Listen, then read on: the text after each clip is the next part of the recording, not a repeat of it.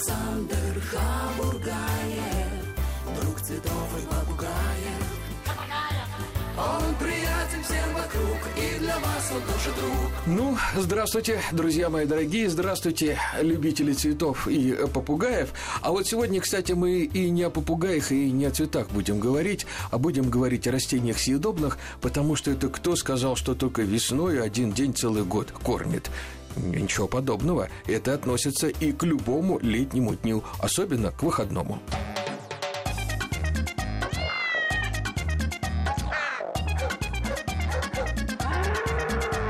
Кошкин дом. Живой уголок Александра Хабургаева. Итак, у нас в гостях э, Маргарита Васильева. Здравствуйте, Маргарита. Здравствуйте. Научный сотрудник научно-исследовательского э, института овощеводства защищенного грунта. А вот все время э, хочется меня спросить. Э, я многих ваших коллег знаю, уже много лет мы дружим с вашим НИИ. Э, скажите, пожалуйста, почему все-таки защищенного? Э, что значит защищенного? Вы же ведь э, ведете колоссальную селекционную работу и выводите сорта, в том числе, которые для нормального открытого грунта и чуть ли там, я не знаю, не вечной мерзлоте могут расти. А, ну, наверное, это своеобразная дань традиции, потому что наш э, институт начинался именно с селекции томатов для защищенного грунта в основном. Для парничков. Да, для да, тепличек. для, для теплиц. Угу. Да, и поэтому, видимо, вот такое дали название. Угу. Это на текущий момент э, институт намного расширился и занимается селекцией не только для защищенного грунта, но и для открытого, а название сохранилось. сохранилось да. Дань традиции.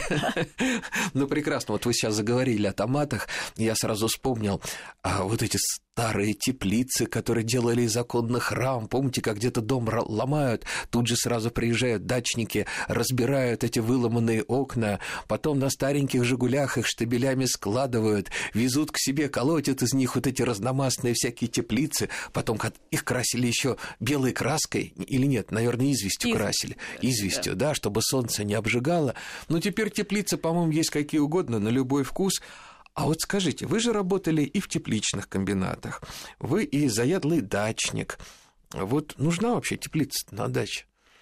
Ну вот если по-честному, я сейчас э, прихожу к выводу, что на даче все таки теплица нужна, угу. а, потому что а, ряд культур, например, там перец, баклажан, и э, томаты высокорослые, все-таки их без э, теплицы не вырастить на своем участке. И несмотря на то, что, ну, по крайней мере, в Подмосковье, несмотря на то, что, казалось бы, можно накрыть грядку не снимать с нее пленку, так или иначе, все равно перец и баклажан в теплице все-таки себя чувствует лучше. Да дело-то даже не в этом, а дело в том, что фитофтора его съест, этот э, перчик, э, этот баклажан, э, помидорчик, если он без теплицы.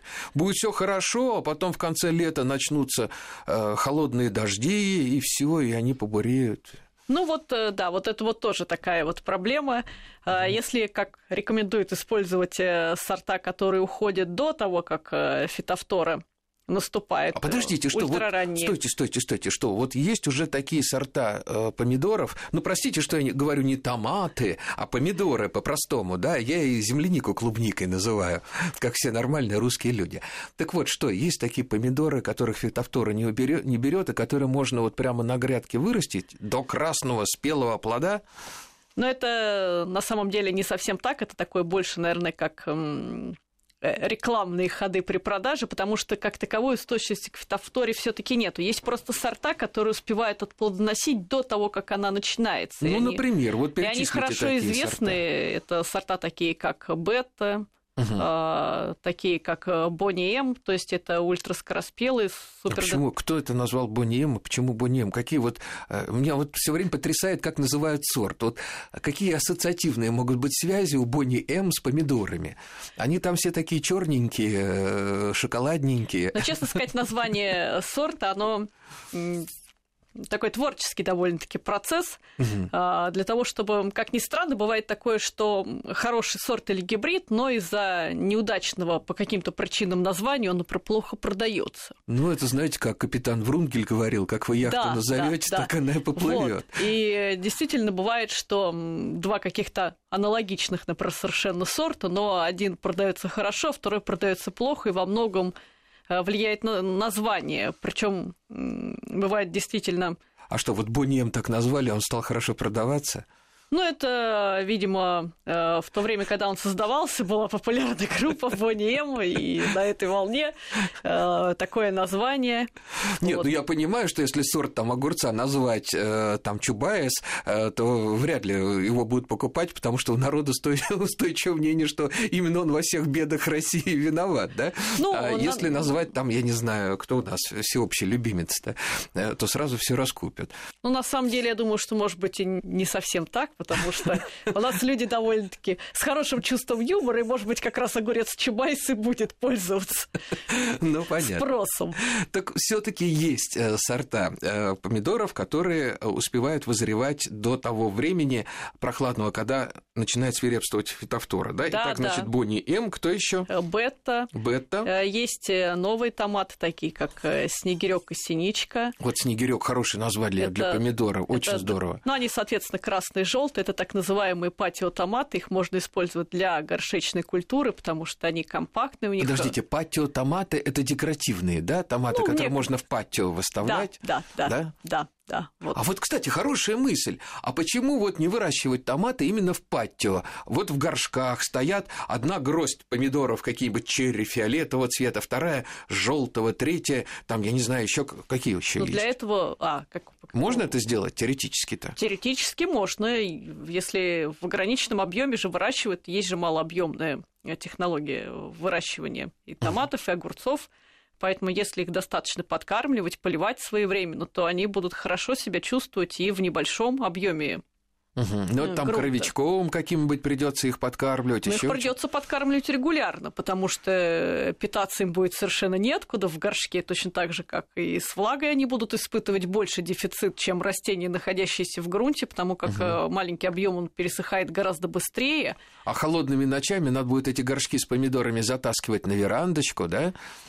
И спать то чтобы та же фитофтора их не ела. Ну, в тот период, когда Лето у нас июнь, июль, это можно не заносить, э, а в августе такие, как правило, скороспелые сорта, они уже не будут обладать столь сильной декоративностью, потому что они либо разрастутся, либо у них закончится плодоношение, угу. потому что э, такие томаты образуют небольшое количество соцветий, угу. зацветают, образуют плоды, у них и постоянно идет новая волна роста, но побеги эти коротенькие угу. на таких сортах, и образуется компактный кустик, который зацветет, отплодоносит, угу. и так или иначе у него все-таки прекратится рост. Поэтому после того, как все плоды созреют и будут убраны, съедены, вот, э, смысла его оставлять не будет, потому как особой декоративности уже у него все таки не будет. Маргарита, а вот хорошо, у меня следующий вопрос. Вот когда выводят новый сорт, то ставят сразу какую-то задачу, да? Вот этот мы сделаем какой-то максимально скороспелый, этот мы сделаем, э, у этого там во главе Э, э, угла будет стоять там лёжкость, да, э, ну, знаете, как у автомобилей. Да, там да. у BMW главная скорость, у там Мерседеса главное удобство, там у Volvo главное безопасность и так далее. Так же и сортами, да? Да, да. А вот скажите, пожалуйста, какой сорт самый-самый-самый скороспелый? Это вот мы сейчас выяснили, это те, которые до фитофтора успевают. Да. А вот какой, например, сохраняет вот этот вот неповторимый помидорный дух? потому что 15 минут норматив с грядки до стола у помидора, потом он уже так не будет пахнуть. А, но на самом деле таких томатов довольно-таки много. Очень хорошо э, сохраняет свой запах э, новый гибрид э, Алладин. И угу. есть э, гибрид с созвучным названием Салахадин. Это гибриды темно-окрашенные, они очень хорошо сохраняют именно и вкусовые качества, они хорошо лежат, и самое главное, что они хорошо сохраняют вкус. А есть гибрид Азов, который тоже очень хорошо сохраняет и вкусовые качества, и аромат. Вот и... вы говорите все время гибрид, да? Гибрид – это значит, там не закреплены сортовые качества. То есть, если я купил такой гибрид, он меня порадовал, я семечки собрал, в бумажечку завернул, все как полагается, а на будущий год у меня ничего не получится нет, из них, нет. да? Из гибрида нет. Из гибрида не получится? Нет. То есть, я каждый год должен покупать именно этот гибрид, это вот F1, да? Да, То, что называется. Да. Угу. Но это делается для того, чтобы э, сделать его лучше потому что же, например, бывают два сорта, да, оба там крупноплодные, но один, например, э, с устойчивостью к вирусу табачной мозаики, а другой с устойчивостью, там, скажем, условно, к кладоспориозу. Или, например, там у одного соцветие подлиннее, у другого покороче. Там, угу. Один растрескивается, другой нет. И в результате гибридизации можно получить э, гибрид и более скороспелый, и с лучшим э, набором устойчивости. А подождите, подождите. Вот, э, извините, я совершеннейший чайник по части огурчиков, помидорчиков. А почему они трескаются-то?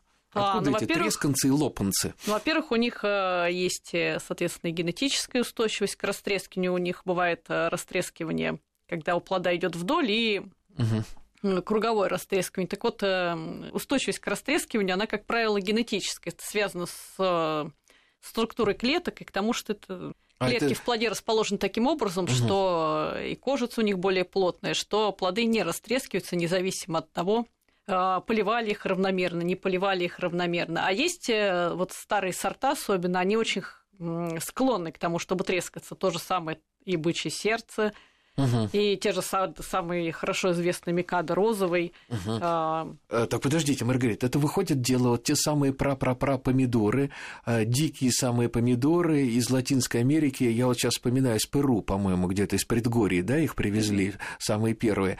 То есть они, наверное, и трескались, они и трескались, чтобы сильнее в это время пахнуть, чтобы привлечь каких-нибудь местных. Да, у них не было задачи пролежать полгода. Да, им надо было, чтобы их быстрее съели. съели да, да, и чтобы как разнесли и выдали с порцией азотного удобрения, да, да вот где-нибудь да. подальше. И они размножились на большей территории, угу. может быть, даже в лучших условиях, да, большее количество. А сейчас у современных томатов у них не стоит такой задачи, поэтому наоборот, селекционеры, кстати говоря, ставят перед собой и угу. такие же задачи, да, как получить и хорошую лёжкость, ну, и да. красивый плод, и чтобы все плоды были на растении ровные, одинаково. Ведь, кстати говоря, мне кажется, даже для дачника не совсем приятно, когда один плод вырастает там 300 грамм, а следующие плоды 20 грамм или Ну, 50 вы знаете, грамм. вот ваши коллеги мне рассказывали, что в этом принципиальная разница подхода а, в европейском сообществе и у нас, да, потому что на всей территории ЕС главный критерий – это внешний вид.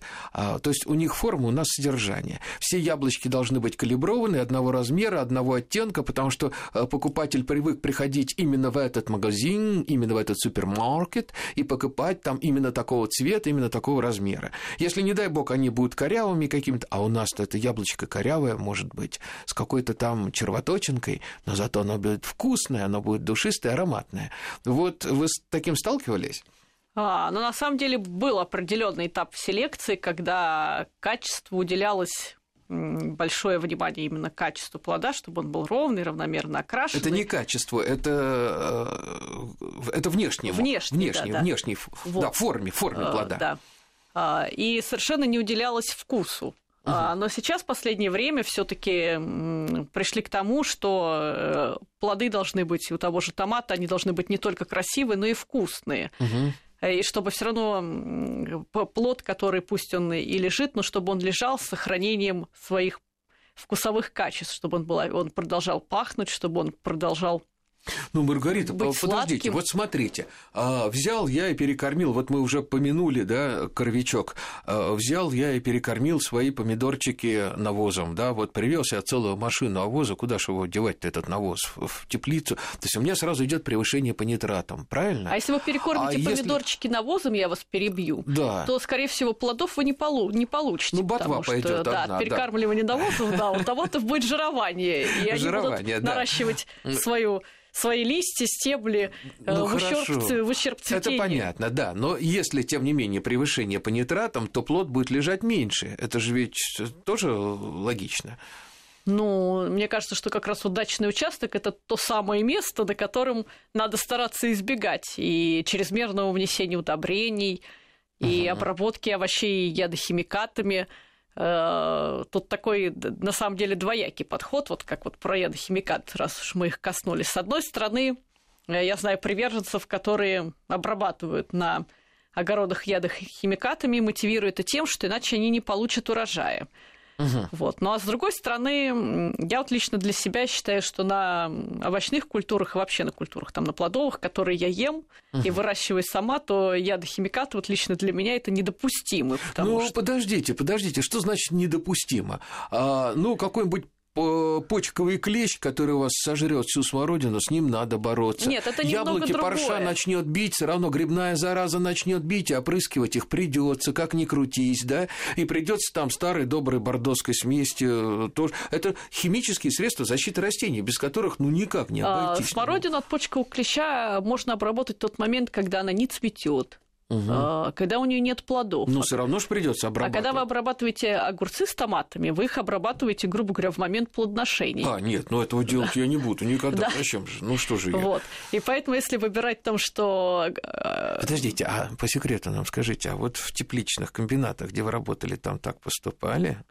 А тепличный комбинат, он, в принципе, подразумевает, там все-таки есть определенный комплекс э, мер, угу. потому что он иначе урожая они не получат, угу. если они не будут применять обработки, но а, там есть э, агрохимические службы, которые сидят, э, следят за тем, чтобы не были и службы защиты растений. Чтобы превышения не было. Чтобы не было превышения кратности, чтобы соблюдались э, и кратность обработки, и концентрация, угу. и сроки, через которые можно собирать продукцию.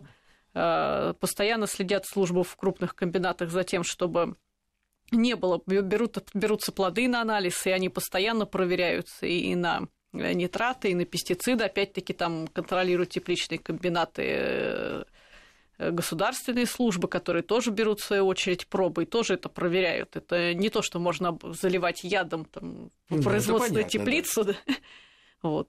Э, но все-таки э, э, следующий у меня вопрос. Вот давайте все-таки вернемся к теплице. Вы так агитировали за теплицы и сказали, что вот ну никак не избежать, ну лучше все-таки завести. Ну, а если я приезжаю в субботу на воскресенье, на дачу. Ведь теплица забыл открыть, и все там погорело, забыл закрыть, и все замерзло. А сейчас есть очень удобные теплицы. Да, это которые через телефон э, командовать можно, через э, iPhone, там, через смартфон. Да, это да? очень удобно, в которых да? можно поставить и капельный полив, и в автоматическом режиме проветривания. Да, и с компьютера э, Открытие, управлять. закрытие, да. Вот у меня, например, у знакомых есть такая теплица, это очень удобно. У них э, теплицы их нет, а теплица поливается, проветривается, открывается, закрывается, и угу. все там хорошо. Вот вы знаете, у нас есть такие радиослушатели, они не глупые, они умные, у них просто мозги по-другому устроены, они даже там э, телефонной книжкой не могут пользоваться в мобильном телефоне, а вы им сейчас предлагаете полную компьютеризацию ваших тепличных хозяйств до шести сотках, да, да и на пенсию так особо-то не разгуляешься с такими гаджетами. А, но на самом деле я вот тоже уезжаю с дачи на неделю, да, угу. и перед отъездом я просто довольно сильно проливаю грядки и закрываю их угу. полностью. Вот. Не, не теплица, они у меня, как вот я говорю, я пришла к тому, что теплица нужна. Вот. Так или иначе, я закрываю их полностью, угу. закрываю именно пленкой, не лутросилом, угу. не нетканным материалом каким-то какой-то там разновидности, именно пленкой, причем довольно плотный, порядка 200 микрон. То есть вы все это делаете капитально и основательно, я вас правильно понял? Да, да? и за счет того, что постоянно образуется там так или иначе, влажность там получается намного выше даже при сильной жаре, чем на улице, и за счет этого она хорошо сохраняется в почве, и растения не так сильно страдают, как если их Угу. Но с другой стороны, такие растения, они очень тяжело переносят, э, если их начинаешь открывать. Угу. Да, их, грубо говоря, можно открыть только на период э, сбора урожая и полива. Все остальное время их не стоит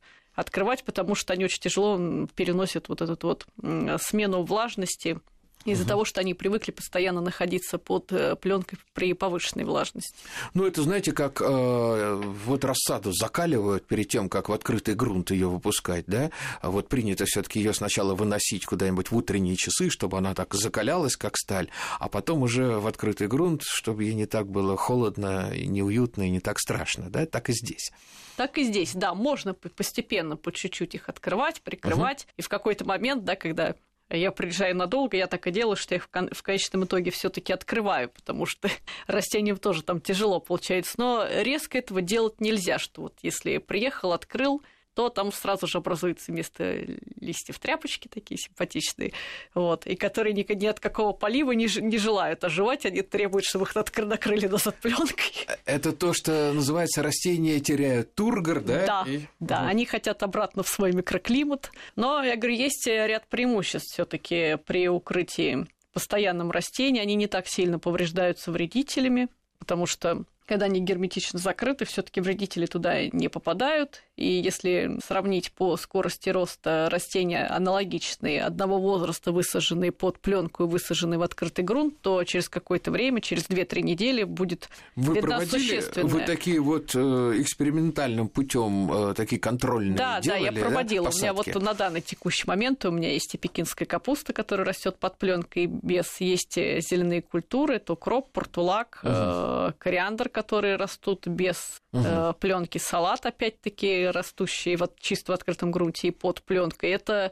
выглядит как э, Небо и земля. два совершенно разных растения, да, причем при том, что они одного сорта, посеяны в одно время. А почва одна и та же, Одна и та же, да, на одной и той же. То есть состав почвы тот же самый, Да, да? абсолютно тот же самый, но вырасти выглядит это совершенно по-разному. Если я говорю, пекинская капуста под пленкой уже практически высоту достигла того, что она должна достигнуть, то в открытом грунте это что-то такое.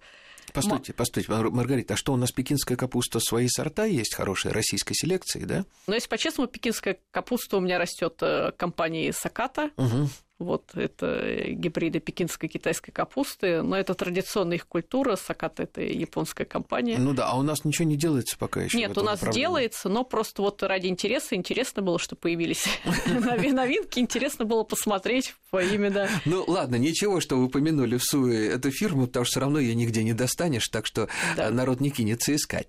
Вот, хорошо.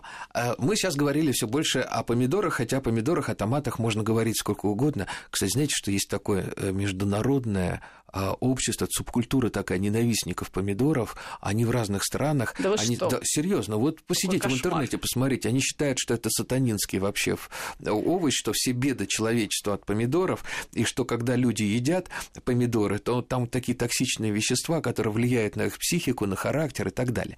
Ну, кстати, что касается посленовых культур, здесь а, тоже поразительно. Посмотрите, там либо все это идет к нам на стол, э, овощи, фрукты, да, либо это действительно что-то вот такое дурманище. Вот э, есть мандрагора посленовая, дурман, да, посленовые, что там еще, баладонна, Но белина, же- а есть э, томаты, есть э, баклажаны, есть физалис. А вот, кстати, физалисе мы не говорили. А физалис, э, тот самый, который на тортиках ягодный, у нас растет нормально? Растет, есть, есть сорта несколько его разновидностей. Это физалис изюмный, физалис перуанский есть э, который физалис из- изюмный, он такой более скороспелый, низкорослый, перуанский он повыше, но у него такой своеобразный привкус есть. Очень, кстати, э, вкусные они вырастают, э, агротехника у них аналогичная там всем посленным, Вот томату, подождите, перцу, подождите, баклажану. давайте, вот давайте о физалисах поговорим подробнее, потому что я, помнится, когда-то э, несколько лет подряд экспериментировал, что-то там подсаживал из физалисов, но они все почему-то овощные получались. Такие крупные, ну, можно его и сырой, конечно, съесть. Я, честно говоря, не знал, что с ними делать. Вот Нет, нет, это есть овощные физалисы и есть ягодные, да, вот сразу, это группы две разные. Да, да, да. Соответственно, есть еще плюсы декоративный физалис, который есть нельзя. А, ну да, конечно, это который, вот, это, знаете, то, что называется, только раз бывает встреча, а потом попробуй отвяжись. Этот декоративный физалис будет у вас жить всю, я не знаю, 200 лет на участке, и вы его просто никогда не выведете. Ой, а Поэтому о нем просто не будем даже говорить. А мне так нравились в детстве такие фонарики. Красные фонарики. Да, да. Вот. Так, Маргарита, ну вы знаете, у нас с вами осталось на фонарике полминутки до новостей, а, потому что э, что-то все таки в мире у нас происходит, в том числе даже Ну, так вернёмся да, более важного, физалису, чем э, да. помидоры и физалисы. Сейчас А. мы послушаем, а потом мы вернемся в студию и продолжим этот разговор. Кошкин дом. Живой уголок Александра Хабургаева.